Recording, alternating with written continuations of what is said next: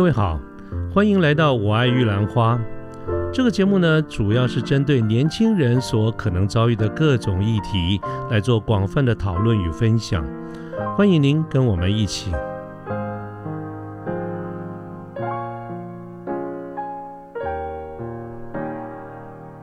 看海海外的市场哦，呃，它有统计说。签约数量，动画签约数量，就是呃，我这个国家跟你日本买，说我你要卖我多少部作品的那个数量，它其实也有统计。我们台湾在二零二零年是排在第四名的，哦，就是一整年有三百一十二部作品，三百多部，嗯，三百多部作品授权到台湾可以播放这样，嗯嗯嗯，那。前三名，我来大概讲一下，就是美国有四百七十几部，那加拿大大概四百五十部，然后韩国是大概三百三十部左右。其实韩国就跟台湾就是相差的不远，这样子。你看一年有三百多部，等于说一天看一部就过一年了。哎，正是加拿大有这么高，我倒是有点讶异。对啊，其实我我在做调查的时候，我也是蛮压抑，说加拿大竟然可以到四百五十部，对我，但是美国四百七十四部，这真的是一个蛮惊人的数字，就是你一一整年一天看一部是看不完的。嗯，不过你看 美国的人口三亿多啊，这比加拿大这个要多了一二十倍啊。对啊，这个我所以，我你讲美国讲韩国，我都不压抑，我倒是觉得说加拿大倒是有点出乎意料之外。对，我们可能对加拿大印象就是很，就是比如说比较 outdoor 型的，就是会，或者把它当成澳洲来想嘛。对对对对对，我我真的是没有想到加拿大竟然可以到这么多。呀，对，好像就是嗯，因为像这种收，它是非常直观，就是很直接的相关联的。可是我我们也可以再看一下，比如说它周边的收益，就是例如说，呃，有些作品啊，它可能会以真正存在的一些地点为作画的背景，或者是设定的背景，比如说日本，它可能像《灌篮高手》有没有？嗯他就就是呃，不知道主持人有没有看过他的那个片头？他有一个很有名的场景，就是主角樱木花道跟他喜欢的女生在那个平交道，呃的两边互相对看的那个平交道，其实它真的是有那个平交道，所以。像一些动漫迷啊，他就会去做所谓的圣地巡礼，他就是会 到实际的那个，这个就是什么什么什么的场景。对对对对对，他就是会去拍照。可能我觉得站在这个位置说，哎，我要跟对面人挥手，然后我就是樱木花道的那种感觉。嗯嗯。其实这个是不是就会带动所谓当地的一些观观光事业？对，对，它就比较间接一点，它也会带来一些。就像我们去那个京城武术一样嘛。对对对对对对对，就是它不只是说你动画作品本身它有所谓的收益营呃营收这样子，其实它间接的也可以带动说，比如说当地的观光啊，或者是一些当地呃相关的产业的发展，比如说它可能会当地就会说，哦，我来做一个呃什么樱木花道的。模型，然后模型组场景组合来卖之类的这种，它也算，就是间接的一些收益这样子。对，所以它就不只是说可以让漫画从动漫从业人员直接的，或者说让当地的居民啊，也会从中受益这样子。嗯。对啊，但但是其实我是觉得，我目前来看到的状况是，这个部分在日本其实它是蛮慢慢的有一个困境的出现。对，因为嗯，每一个产业它到了饱和之后，它势必是会有往下降的一些所谓的一个趋势存在，可以想象的。嗯，对，因为你在发展到一个一定的程度之后，开始就会饱和嘛。那大家可能随着时代的演变啊，观众的口味啊，或者是嗯，比如说手机的盛行，它就会影响到书报嘛。那当然出版业它也是一定会受到影响的。这就是我所谓从业人员的一些困境，包括说出版社的那个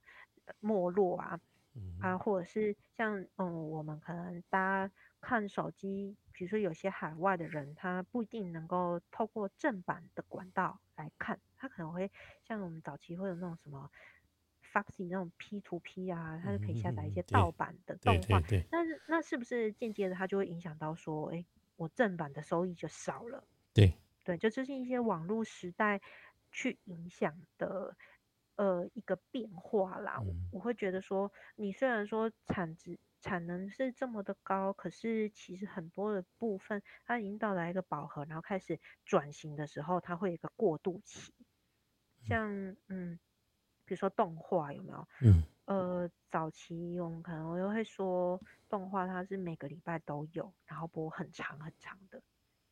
有没有像呃七龙珠，它就嗯。是、哦，我都不知道他播了几年，然后他一个一直出新的系列，每个礼拜都有，然后我我要跟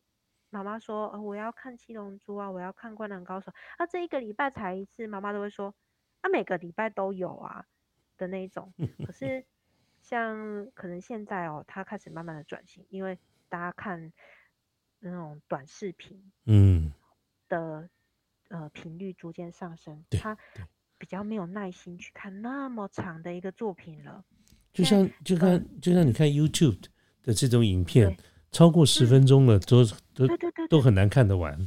对啊，。那你要怎么样去教一个观众，他在没有耐心的情况下，他要去看完，比如说一百集的动画，对，其实很难。你除非真的是很有爱，你才看得下去。可能大家就会慢慢开始，呃，像长带状的这种节目，嗯哼，像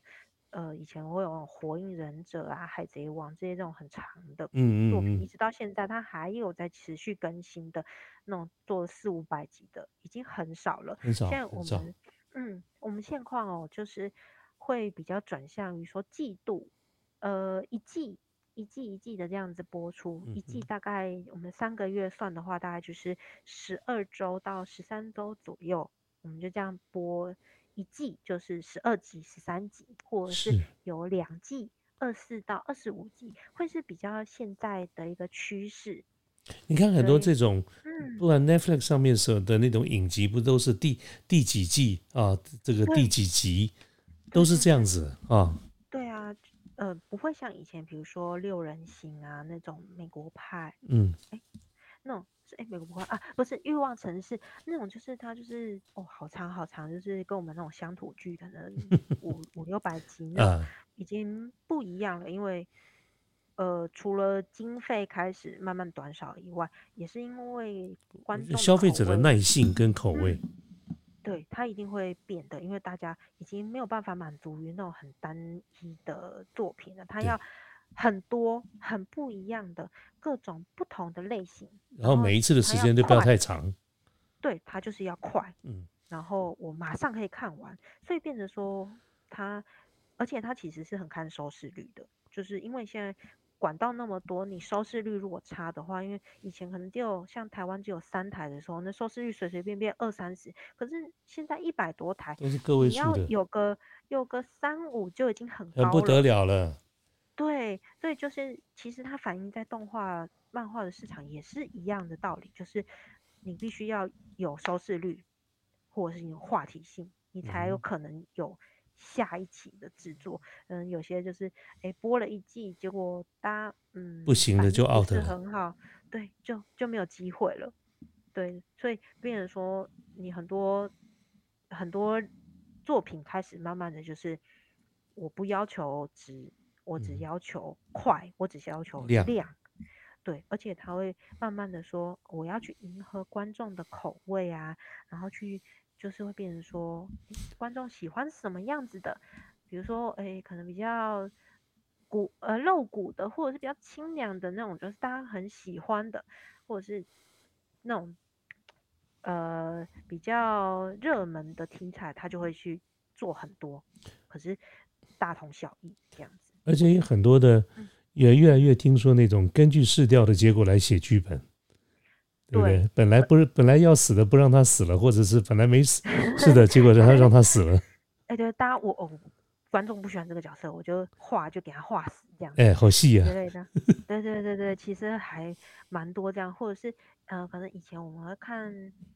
呃每个角色的性格刻画，它是非常鲜明而且多样的，你几乎以前可能不太会找到那种个性重复的那种个性的角色。结果可是现在可能大家就比较喜欢某一个类型的啊，那变成说我们角色的刻画就会开始会有热门的那种一个 pattern 出现，对对，就变成我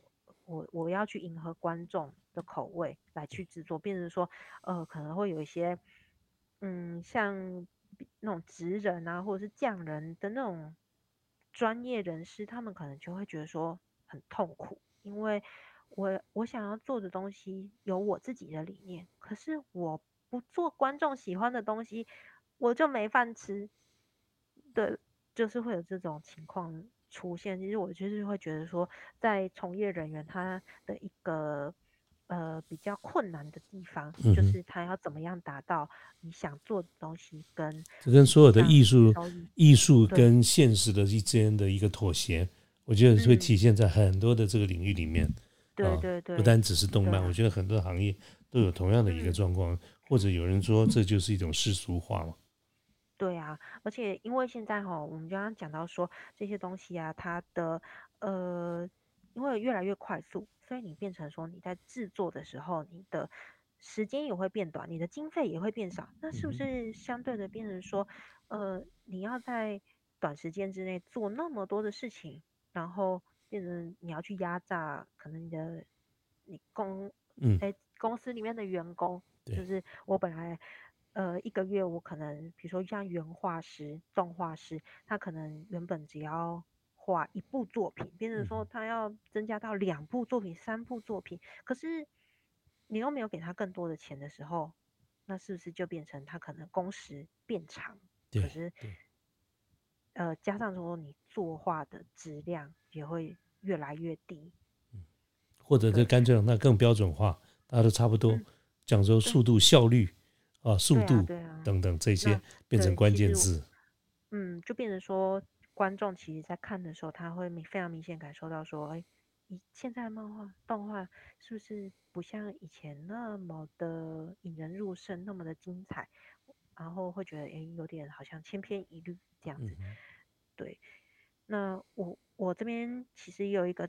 调查，我是觉得蛮惊讶的哦。就是，呃，日本的那个动画协会，他有去调查说，动画制作人员的平均薪资。啊，我们就是以年收来看的话哦，大概年收会在一百到一百二十万台币左右。哎，真的不高哎。如果按照我们认为日本的物价水准啊什么的，对啊，我们虽然说好像看年薪年薪百万，可能在台湾会觉得说，哎呀，好像很多哦。可其实你要考虑到说，日本的物价，再加上说，更惨的是他们的工时非常的长，就是很我们可以常常看到的是，呃。睡在公司的啊，然后工时一天可能十二个小时都在工作，然后一个月可能在赶工的时候，你根本就是没有放假的。你然后这些钱，你一个月可能就是五六万台币的话，你看你这样子工时算起来，是不是真的是平均下来时薪是非常的低？我没想到这么低。对，其实很多很多动画。从业人员哦，他们都得要再去兼职，才有办法养活自己。对，而且就变成说，有些人有那种动画师出来讲说，哎，我这样子，我不如去做超商店员，可能薪资还比较高一点。对，至少轻松一点。对啊，主要是他们那种没有所谓的加班费，他们是论件酬的。对，所以变成说。你这个部分，你有点变成是恶性循环。对对，就你经费少，然后质量低，那质量低，大家呃愿意投入的金钱也少了，那是不是就是变成说，它就会越来越越来越糟糕，就是比较是我觉得我目前看到的一个现况，因为确实我在看一些动画作品的时候，它会有很多的部分是作画是不够精致的，你可以感受到说哦，这有点随便，会画面嗯崩坏。之类的 这样子的情况，这个跟我们心中认为日本该有的品质，好像真的是差很多，差很多，差很多。对，那别人说，哎，可能日本的一些动画制作公司，他开始会外包，把这些，比如说十二集里面可能有三三集啊、四集，呃，就会发包到中国甚至是韩国的一些工作室。嗯哼，对，那就变成说可能。当然，你你没有办法及时的去处理你这个作画的品质的时候，当然可能就是会有一些呃品质上面的落差。我觉得是一个蛮大的改变，嗯，这样子。好，那呃，接下来其呃，我们讲完日本啊，其实我们也可以来看看台湾的一些市场哦。呀，嗯，像刚刚我们比较早期，呃，刚刚讲到说，日本不是有建议说，哎，我们可以办一个漫博会、漫画博览会，这东西一直从从一九九五年持续到现在啊，它呃，我们可以来看一下进场的人次，非常的惊人，我觉得，我。我看到这个数据，我真的是没有想到，竟然人这么多。从一九九五年开始，第一次举办这个漫画博览会的时候，它还不是在现在的那个世贸中心哦，现在是在那个世贸的一馆，啊，一馆或三馆来举行，那是一个非常大的场地。对，三馆很大。嗯，但但现在呃，一开始大概。第一届举办的时候，人进场人次大概是七万多哦，嗯，算其实，在那个时候算是多了，因为一九九五年啊，嗯，距今二十多三快三十年了吧？对，对，那个时候其实看动漫的人没有现在这么多的，但是进场人次都还有七万多哦。可是到了大概二零二一二零一二年，就是十年前。就已经发展到进场人次有五十五万人了，对，而且要呃，大家要知道的是，这个漫博会吼，它总共大概是五天，那其中只有两天是周末，等于说呃，有三天是呃，有些第一天可能是厂商为主，那可能后面几天开放民众进场的时候，哦，像资讯展那样子，有的是给厂商，有的是给一般消费者，对对对，那可能那个时候五天。就有五十五万人，等于一天大概平均十万人。可是你如果集中分布在呃六日的话，会不会可能六日就有单日就十五到对对对，它绝对不是除以五的概念。对，你就想一天从早上可能九点十点开始，然后一直开放到下午五六点那个时候，竟然有十五万的人。在那个里面万头转动的，你应该也是当时其中的这个十五万人之一吧？诶，二零一二年那个时候还没有，因为那我记得那个时候我还是学生，所以我就是不住在台北嘛，所以也比较没有办法说我。一经常往台北跑，但是我那个时候去的时候，大概是呃比较自由能够活动的时间，可能二零一七一八年那个时候啊，OK，就是这几年了也是五十万，对对对对，大概也是五十几万，因为毕竟我得要有经济能力呢，我才能 进去里面消费嘛，才可以去充实你那个价值。哎，对对对对对，我我的那个刚开始工作的时候，就是哎要顾温饱，我没有那么多的资源去参加这个盛会。但是到了前几年，我们比较比较 OK 的时候，嗯，呃我也是那个五十几万人之中的一个。对啊，呃，可能像那种二零一九年、二零二零年的时候啊，因为呃就是疫情的关系，我们就是有停办了。两诶一两年这样的时间，那到呃今年又再度举办。根据官方这边的资讯统计，哈，大概进场人次也有到五十万人左右。对，所以它其实是一个非常大的一个市场，就是显示说，哎，你光在台北举办然后五天就这么多人，那台湾是不是比以前真的是有更多更多的人在接触这一块？我们真的是非常高兴，这个领域有这么多人愿意再去接触。我我倒真是没有想到有这么多人，你知道？因为我觉得在台湾的展览啊，大概一般我们觉得人多的，就像资讯展啊、旅展、书展，这个大概是三个，我们一般都认为人很多。其他的展览我都觉得还好，我倒是真的没想到。你刚刚讲的动漫展会有这么多人，对啊，而且因为动漫展它呃牵牵扯到要花钱的部分啊，嗯，当然是有经济能力的人为主。可是你想想看，就像我这个年纪，或者是在像我姐姐那个年纪，可能接近三四十岁的人啊，他开始有了经济能力的时候，他会更愿意去参加这个这个盛会，因为像呃以前的人。在我们小时候的时候看嘛，也没有没有什么机会去参加这些活动。可是等我们长大之后去参加这些活动，我们也会看到更多年轻的朋友，他也是非常愿意参加这些，嗯，所谓的漫博啊，或者是呃动漫展这样子的活动。但其实可能，呃，他们接触的，因为他们获得的资讯管道。比我们以前多的多了嘛，所以他们会更容易去接受到这些东西，这样子。嗯哼，对。好，那这个大概就是我们呃呃产业的一些现况，这样子。所以那接下来呃我会比较想要跟大家介绍说一些漫画的魅力所在，这样子。好，我们简单讲一下漫画，有没有想过漫画是怎么制作？出来的呢？用手画出来的。对，对，当然当然是用手 画出来。但是 你把我难倒了，你把我难倒了。我们都应该可能都会经历过，说嗯，在课本的那个边边角角啊，偷偷的画，用用这样用快速这样拨拨拨拨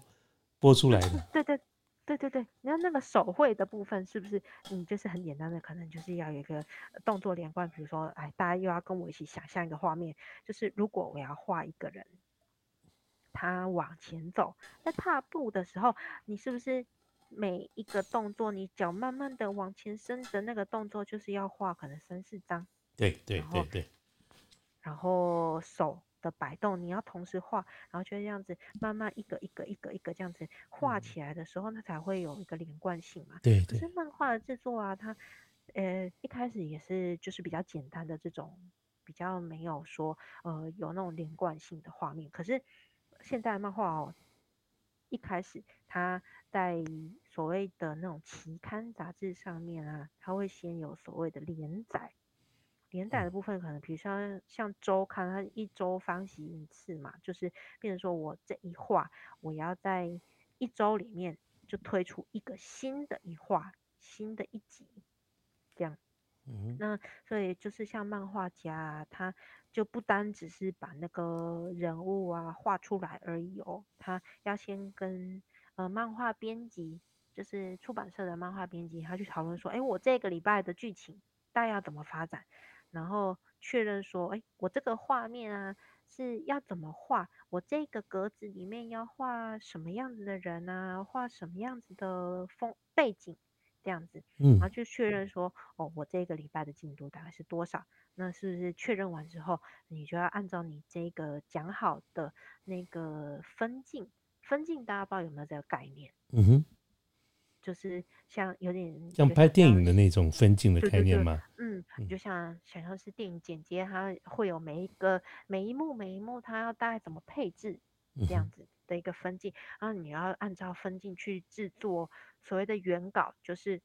你要先有一个初步的稿子出来，就像我们在素我们在画风景画的时候，可能会用先用铅笔打稿，大概就是那个意思，对那个。打稿的意思就是原稿，你会先有一个基本的雏形出来，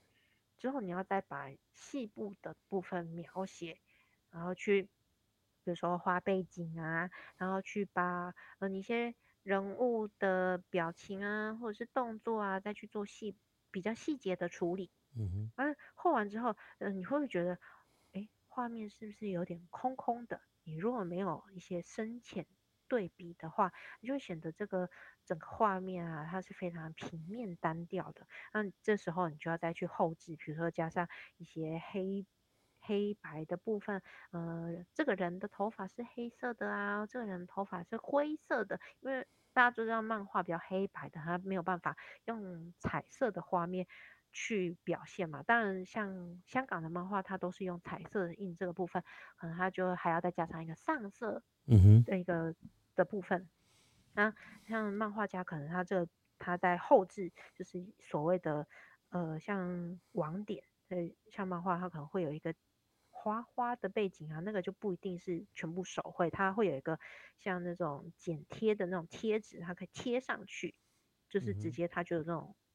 花花的背景这样子，像那些比较后面的东西就会交给呃漫画助手去做，因为做完之后这样子就大概完稿之后再交由呃出版社去印制发行，所以它其实在每一个礼拜它会有很很满的一个 schedule 去制作这样子，然后这是大概呃漫画的一个制作的过程。听起来哈好复杂哦，难怪你会刚才讲说。在日本，这个工时那么长，这个搞不好要十二个小时啊，等等，啊，对啊，因为我这以前本来想象就是有人在那边画嘛，是按照你刚才非常你那样讲的，还要有助手嘞，就像是大学教授有些课根本不上的，都是助教来上一样。嗯嗯，像他们可能呃比较呃厉害的漫画家，比较所谓。有名的漫画家，他可能助手就三五个、五五到七个之类的，甚至可能有些都是有些漫画家，他还是从助手开始做，然后慢慢再发展自己的作品这样子。呃，因为毕竟你一部作品你要到很精致的话，其实一个人真的是做不完，真的他会有很多，因为你光光要跟漫画的编辑讨论这个礼拜的走向。你可能就得要花上三四天，而且它必须是要提前做好的，你不可能说，哎，到了这个礼拜才才交这个礼拜要出的稿子，因为你毕竟你还要给出版社去校对啊，或者是嗯你要去排版，你要去印刷，这些都是需要时间，所以他不可能说，呃，你马上交，马上就可以做，对，所以他会。有一个比较紧急的时辰在，那可能万一你真的是交不出来的话，嗯哼，那编辑可能就出版社就会帮你讲说，哦，那这个礼拜可能因为种种的 因素，所以暂停出，就是暂停连载这部漫画一个礼拜或两个礼拜之类这样子，脱稿了，嗯，对对对对对，开天窗，对，或者是哎，我漫画家，我真的是。生病了啊，或者是啊我真的是想不到剧情，我真的是不知道该怎么发展了，啊，就会变成停刊。嗯对，然后呢，干干脆大家观众来点意见，观众投票吧。对对，也有一些是这样。哎，我我是有听过，就是呃，因为编辑非常的喜欢某一个角色，然后可是漫画家就把他画死掉了，结果那个编辑就。哭晕在厕所之后，漫画家才才决定说啊，只好让他复活着。我我我我我先不要把它画死掉 好了，让它活久一点之类的这种，其实它都是我们所谓前置作业，就是要先讨论。因为漫画编辑它有一个很重要的呃功能在，就是它必须要兼并着。呃，漫画期刊的收益，因为没有收益的话，漫画家活不下去。一样，就是我们刚刚讲的，你活不下去，你也不用画了。所以，我不能让漫画家就是想画什么就画什么，因为你要顾虑到说票房观众爱不爱看。对，对，它就像是有点像是艺术电影，大家可能看不懂，哎，没有市场。可是我就是创作者、艺术家，我就想要做这个。嗯，你就要在呃。实际的经济收益面，跟你真的想创作的理念上面要做一个平衡，那就是，呃，漫漫画编辑非常重要的一个功能。嗯，对。那呃，我们现在接下来像漫画的制作啊，可能大家不知道有没有看过漫画，其实吼，呃，我们现在很多生活周边真周遭的一些事物，它就非常带有漫画的表现风格。哦，其实最常看到的一，基本上台湾很多人一定会接触到的，就是赖的贴图。有没有？大家应该都会使用赖的贴，即使你自己我以前超不爱的，现在嗯蛮能接受。对对对，即使你自己不用，别人应该也都会贴给你吧？嗯哼。对，可能好，我们就来想象一下哈，今天有个贴图呢，它是嗯啊，有个有个人物，还像那个 LINE 里面的馒头人，哦，就是那个圆圆头白色的那个，他就趴在电脑桌前面，然后放了一台电脑，可是他眼睛已经是。翻白眼了，结果，然后还有嘴巴里面冒出一个白白的灵魂似的东西。嗯哼，那大家可以知道这是什么意思吗？想要表达是什么意思？呃，因为录制时间的关系呢，我们节目是分段的播出的，所以欢迎各位继续收听我们后面的各期节目。